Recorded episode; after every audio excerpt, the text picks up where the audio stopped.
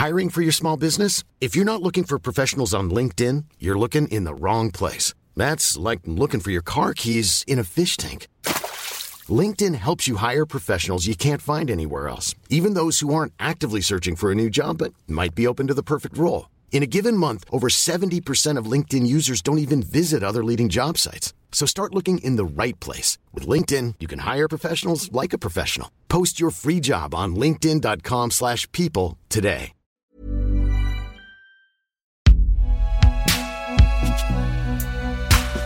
Une production Binge Audio. Votre dentiste, monsieur le directeur. Bonjour, monsieur Duchemin. Vous êtes sûr que c'était prévu pour aujourd'hui? Ah, monsieur Duchemin, vous n'êtes pas mon client le plus facile, vous savez. Salut, c'est Thomas Rozek. S'il y a bien un élément dans ma vie pour lequel je n'ai pas une fierté démesurée, c'est mon rapport à mes dents.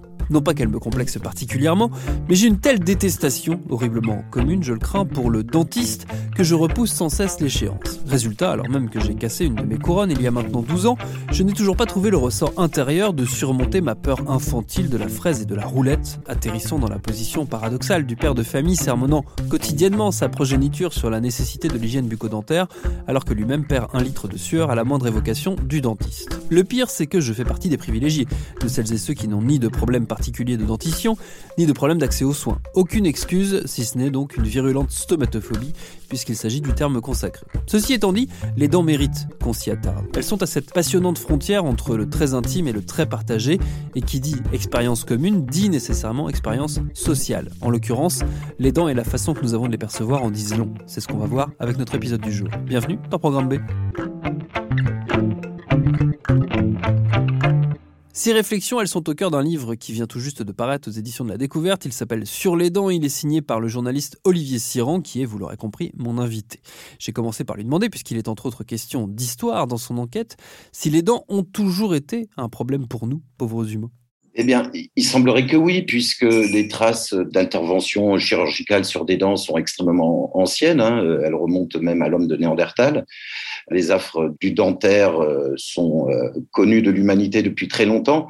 Mais il y a, disons, deux grands moments dans l'histoire de l'humanité qui ont décuplé ces problèmes. C'est d'une part l'irruption de l'agriculture céréalière hein, avec le néolithique, qui a donc apporté dans notre menu euh, des, aliments euh, qui ont une forte euh, incidence sur le développement des caries. Et puis, euh, des milliers d'années plus tard, évidemment, l'irruption euh, du sucre. Hein. Le, le, sucre a eu des effets euh, catastrophiques sur la santé dentaire.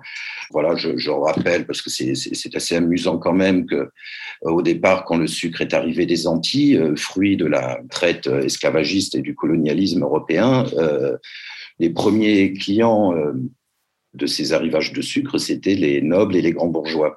Ceux qui avaient les dents les plus pourries au, à la fin du, XVIIe et au XVIIIe siècle, c'était les nobles et les bourgeois. Alors que la grande masse, à l'époque du peuple, avait encore des dents à peu près correctes parce qu'ils n'avaient pas accès à cette denrée extrêmement coûteuse. Est-ce que dès le, dès le début, ou en tout cas est-ce que rapidement, euh, les dents sont considérées comme un marqueur social, justement? On en parlait un petit peu là à l'instant, ou est-ce que ça c'est quelque chose qui s'est construit beaucoup plus tardivement? Il semble que la problématique des dents en tant que marqueur social euh, soit venue avec la valorisation des dents blanches, donc avec l'industrie qui l'a accompagnée. Voilà, c'est quand même plutôt un phénomène, on va dire, qui date du XXe siècle, avec l'émergence du, cinéma, des, vedettes aux dents blanches, et puis de la publicité, de la télévision, de tout ce qui a fait entrer le canon esthétique des dents blanches dans nos foyers. C'est ça qui a été le, l'élément euh, face auquel on a plus ou moins inconsciemment tendance à, nous mesurer. Si on n'a pas la chance d'avoir des dents euh, à peu près blanches et à peu près alignées, on en conçoit une certaine, un certain sentiment de honte euh, et ça peut ensuite nous porter préjudice dans la vie professionnelle, bien sûr. Et ça, c'est par rapport aux dents blanches. En fait, le problème est quand même encore bien plus sérieux lorsqu'on regarde la santé dentaire en elle-même. Et toutes les conséquences qui en découlent à la fois sur le plan personnel et sur le plan social. C'est ce que j'essaye un peu de, mm. de, développer dans le livre, c'est l'idée que les problèmes de dents n'ont pas seulement une incidence euh, de santé individuelle, mais euh, des conséquences lourdes sur le plan du, du tissu social tout entier. Oui, si on, si on prend des, des exemples, euh, effectivement, alors les problèmes de dents, on peut tous s'y identifier, on a tous déjà eu mal aux dents, mais c'est vrai qu'on a parfois, je pense, quand on n'est pas concerné directement, du mal à voir à quel point ça peut aussi s'inscrire dans une dynamique plus sociale et sociétale, justement. Alors si on donne des exemples, quelle forme ça peut prendre? Ce qui est assez compliqué à, démêler avec les dents, c'est que les conséquences sont extrêmement nombreuses. En fait, les dents sont euh, au point de rencontre de tout un ensemble de rapports de force dans la société, de rapports de domination, qui, euh, alors on peut en dénombrer quelques-uns. D'une part, en amont, l'accès, par exemple, à une, à une alimentation équilibrée euh, le fait de contrôler sa consommation de produits qui peuvent être dommageables à la santé dentaire, l'alcool, le tabac, etc.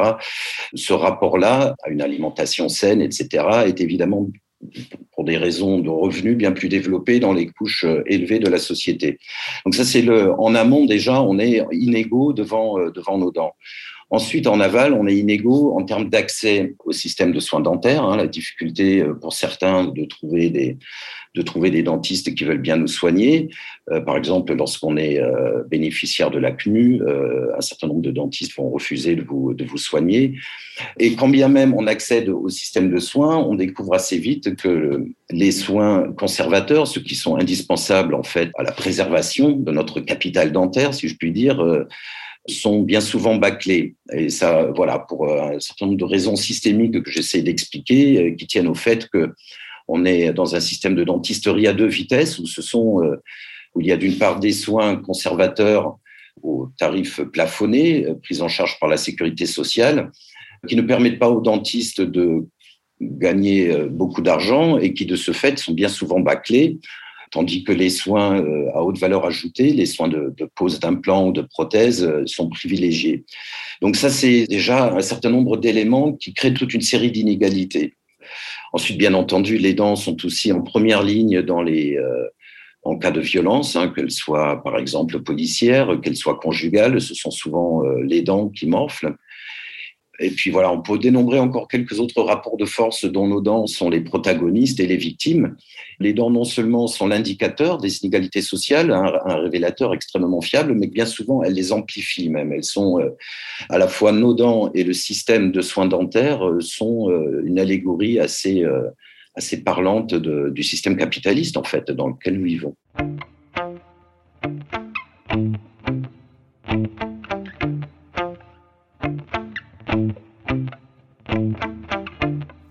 Il y a euh, au cœur évidemment de tout ça euh, une figure très importante qui revient à plusieurs moments, on, l'a déjà évoqué plusieurs fois, c'est le dentiste.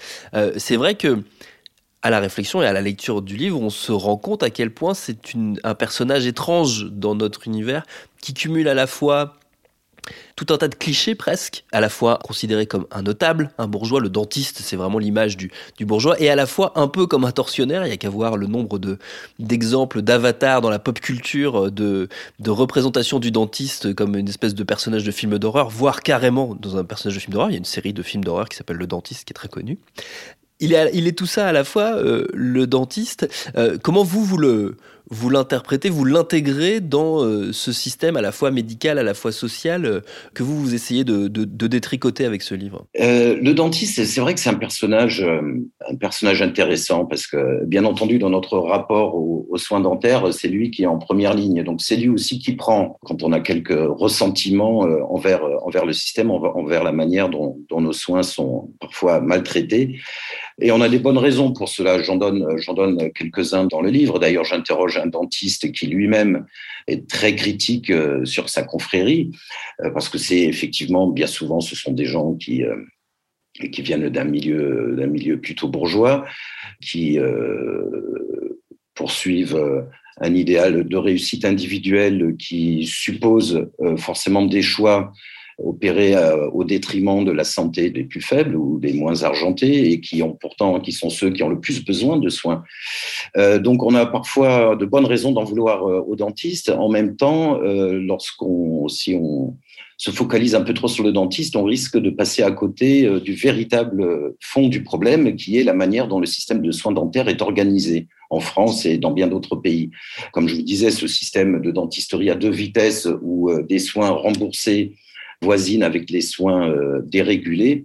Et il faut savoir que les soins remboursés, donc les soins euh, plafonnés sécu, le sont à un niveau tellement faible qu'en effet, un dentiste, même parfaitement honnête, même parfaitement dévoué et consciencieux, ne peut espérer gagner sa vie et couvrir euh, les frais de fonctionnement de son cabinet et de remboursement de son investissement en délivrant ces soins-là. Donc il lui faut absolument délivrer des soins qui rapportent, qui sont les soins dérégulés, qui sont en fait les soins que l'on administre lorsque les soins conservateurs n'ont pas été administrés parce que c'est ça aussi qui fait partie de la problématique, c'est que euh, à force de remettre à plus tard les soins dont vous auriez besoin aujourd'hui pour garder vos dents en bonne santé, vous finissez par développer des problèmes qui s'aggravent au fil du temps, au fil des années, et au bout desquels euh, vous risquez de ne plus avoir d'autre choix que de vous faire remplacer les dents ou de vous faire poser des, prothèses. Et c'est bien l'absurdité de ce système qui finalement incite le dentiste à privilégier euh, ses soins coûteux qui est à la racine de nos problèmes. Et les dentistes les plus consciencieux, euh, et il y en a un certain nombre, heureusement, peuvent être eux-mêmes en souffrance du fait qu'ils euh, ne peuvent faire correctement leur travail. Un dentiste qui ferait parfaitement bien son travail serait un dentiste plutôt pauvre et qui aurait en tout cas du mal à joindre les deux bouts, tandis que le dentiste qui gagne beaucoup d'argent est nécessairement quelqu'un qui va bâcler ou refuser les soins de base. Et c'est dans ce système qu'on vit et c'est ce système qui valorise finalement un travail mal fait. Et comment est-ce qu'on explique cette organisation justement à deux vitesses que vous vous décrivez? D'où est-ce qu'elle vient, cette espèce de séparation entre des soins de base euh, remboursés euh, à minima et des soins qui sont plus, plus de l'ordre de la cosmétique, qui eux sont beaucoup plus lucratifs? Comment ça s'est construit tout ça? Ça s'est vraiment mis en place après la Deuxième Guerre mondiale. Euh, on a à ce moment-là entériné et gravé dans le marbre un système qui donne la primauté à la figure du dentiste libéral, petit patron euh, qui doit donc rentabiliser son investissement. C'est un système, euh, voilà, comme je viens de le dire, qui a nombre de conséquences extrêmement euh, négative et parfois destructrice pour les gens, mais qui est absurde aussi parce que à l'époque déjà et de plus en plus aujourd'hui, euh, se doter d'un cabinet privé coûte énormément d'argent. Donc ça suppose ensuite d'avoir des gains très importants pour euh, rembourser et rentabiliser cet investissement. Il serait donc logique à tous égards qu'on ait un système de soins dentaires qui, où l'on transposerait le modèle des soins hospitaliers. Euh, de centres de soins publics qui accepteraient tout le monde et délivreraient des soins de qualité avec une réduction des coûts permise par la mutualisation euh, des équipements. Or, on n'en est pas du tout là. Euh, la seule alternative au, système du dentiste libéral, finalement, c'est le centre de soins dentaires low cost, auquel je consacre deux chapitres du livre, parce que c'est un sujet particulièrement sensible pour nombre de patients, parce que là, on est dans l'industrialisation de soins, euh, ça a des conséquences extrêmement graves. Et donc, euh, donc voilà, on est, on est dans un système absurde qui porte gravement préjudice à nos dentitions et qui pourtant reste figé, euh, inamovible, irréformable. À un moment donné, on doit faire le constat que ça ne marche plus et que c'est pas seulement une question de santé personnelle, mais bien un sujet politique qu'il serait temps de s'approprier et de poser pleinement.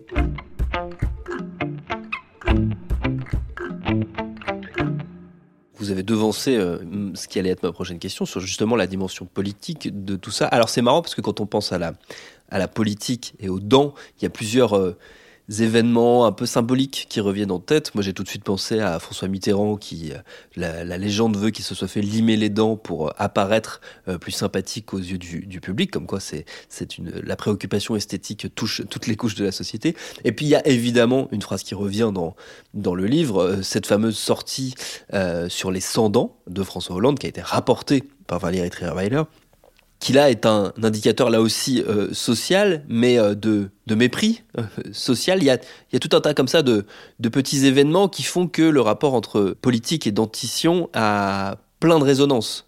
Oui, tout à fait. Ben, les, dents sont à la lisière, comme on disait, hein, de l'intime. C'est un territoire intime, les dents, et en même temps, c'est une sorte de carte de visite sociale. C'est la première chose, en fait, qu'on voit chez quelqu'un que l'on rencontre, et inconsciemment, on le classe on le classe quelque part dans notre dans la pyramide sociale que nous avons nous-mêmes en tête, euh, on le classe à un certain niveau. Et ça va évidemment avec euh, avec euh, un certain mépris social qui peut venir des politiques qui peuvent venir euh, des gens euh, situés euh, en haut de la pyramide, qui peuvent venir aussi parfois des dentistes ou des professionnels même de la prévention qui tendent à développer ce, ce discours de la responsabilité individuelle. Grosso modo, si vous avez des mauvaises dents, si vous avez des dents jaunes, des dents tordues, c'est parce que vous avez mené une vie non vertueuse. C'est que vous n'avez pas respecté les, les cinq commandements du brossage de dents, de l'alimentation saine et du refus des drogues, de l'alcool et du tabac. Et donc, c'est de votre faute, grosso modo. Hein. C'est ce que le, les messages de prévention euh, tendent à marteler comme message. Et qu'on le veuille ou non, euh, c'est un discours qu'on a tendance à intégrer. On a tendance nous-mêmes à culpabiliser si on a des mauvaises dents. D'où euh, d'où ce sentiment de honte qui s'empare des gens à qui il manque des dents ou qui ont des dents plus ou moins délabrées ça peut être extrêmement violent, en particulier sur les femmes, parce que ces canons euh, esthétiques euh, pèsent encore bien plus lourd euh, sur, sur la population féminine. Un certain nombre d'exemples qui apparaissent dans le livre de personnes comme ça qui n'osent plus sortir de chez elles, qui s'isolent pour manger, parce que pour manger, ben, il leur faut ajuster parfois enlever leur dentier quand il est de mauvaise qualité et que du coup, voilà, je cite le cas d'une d'une employée qui travaille à la défense et qui déjeune dans les toilettes pour que personne ne la voie. C'est des situations euh, extrêmement douloureuses, de souffrance qu'on peine à imaginer et qui rendent aussi extrêmement difficile la conduite d'une dire, d'une protestation, d'une résistance face à ce genre d'abus euh, ou d'injustice. Et donc, euh, il est d'autant plus remarquable que des gens arrivent quand même, j'en donne un exemple éloquent dans le livre, avec la lutte des victimes de Dantexia, ce centre de soins qui a massacré des milliers des milliers de patients. Quand je dis massacré, c'est escroqué et mutilé. Euh, et là, quand on parle de mutilation, elles sont, elles sont d'une gravité abominable. Il est remarquable que les victimes de ce système de casse et pu se mobiliser dans les pires conditions possibles, avec des gens euh, au comble de la dépression, euh, proches parfois du suicide, et qui ont réussi euh, néanmoins à se battre. C'est pour ça que je pense d'ailleurs que cette lutte mériterait d'être mieux connue et, intégrée à l'historique des, des, des, luttes sociales, parce qu'elle en est une. Et elle n'est d'ailleurs pas achevée, puisque aujourd'hui, encore cinq ans après la, mise en liquidation des centres d'Antexia, euh, un certain nombre de victimes n'ont toujours pas été soignées, continuent donc euh, à, devoir euh, ingérer une alimentation, enfin des aliments mous, et restent marqués dans leur chair parce qu'ils ont vécu. Et donc ils sont juste en train de relancer une campagne. Voilà, je, profite pour dire un mot à ce sujet parce que c'est extrêmement important. Et ce que ces victimes réclament, c'est précisément que le monde politique au lieu de lâcher de temps en temps des termes méprisants euh, sur les édentés, les sans etc., prennent cette question euh, au sérieux et assurent le droit universel à une bonne santé dentaire, c'est-à-dire l'accès de tous à des soins de qualité. Et on en est très très loin. Comment est-ce qu'on peut euh, justement, alors si on, une fois qu'on a fait ce constat qui on l'a vu est assez sombre, comment est-ce qu'on peut espérer une évolution Comment est-ce qu'on peut sortir de cette ornière qui date d'il y a déjà plusieurs décennies, vu que c'est un système, vous l'avez dit, qui est installé depuis très longtemps Comment est-ce qu'on peut faire évoluer les choses? Ben, La première chose, je pense, serait euh, d'écouter ce que les patients ont à dire.